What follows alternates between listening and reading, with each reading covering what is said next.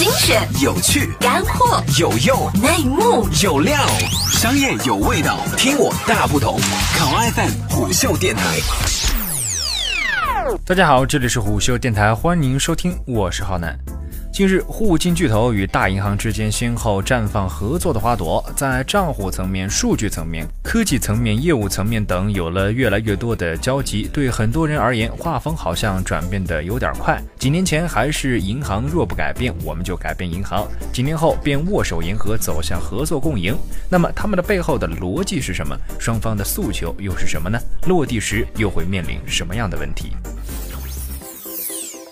要理解互金巨头与传统金融巨头的合作逻辑，先要清楚一点，那便是无论一家企业定位于 FinTech、Teach Fin 还是纯粹的金融机构，都开始面临这样一种境地，那便是金融科技与金融业务正变得越来越不可分开，在一些特定情景下，二者甚至出现合流融合之势。一个简单的逻辑便在于，无论是大数据还是人工智能，都并非来源于纯粹的科研或尖端的技术，需要业务一线的数据才才能趋于完善。无论是区块链等分布式技术，还是物联网、生物识别技术等，也都需要与业务端的融合才能落地并进化完善。同样，任何一项金融产品和业务也需要及时吸收前沿的技术和模式，以此确保在客户体验上的持续竞争力。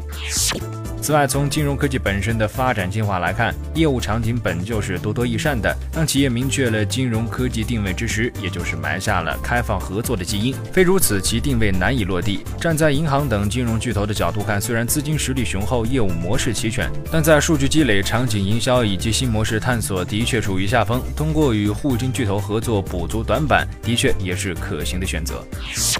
而互联网企业与大银行的合作，十年前就曾有过甜蜜的开局，后来也是分道扬镳。那么这种合作能持久吗？分久必合，合久也必分吗？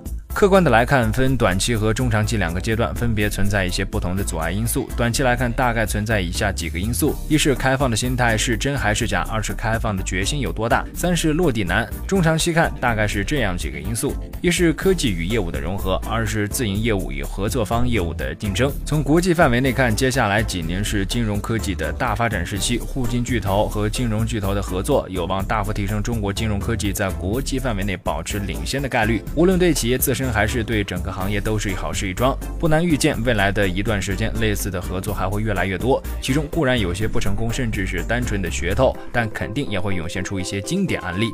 好了，以上就是我们今天节目的全部内容，欢迎订阅收听，下期见。个性化商业资讯平台，考拉 FM 虎嗅电台。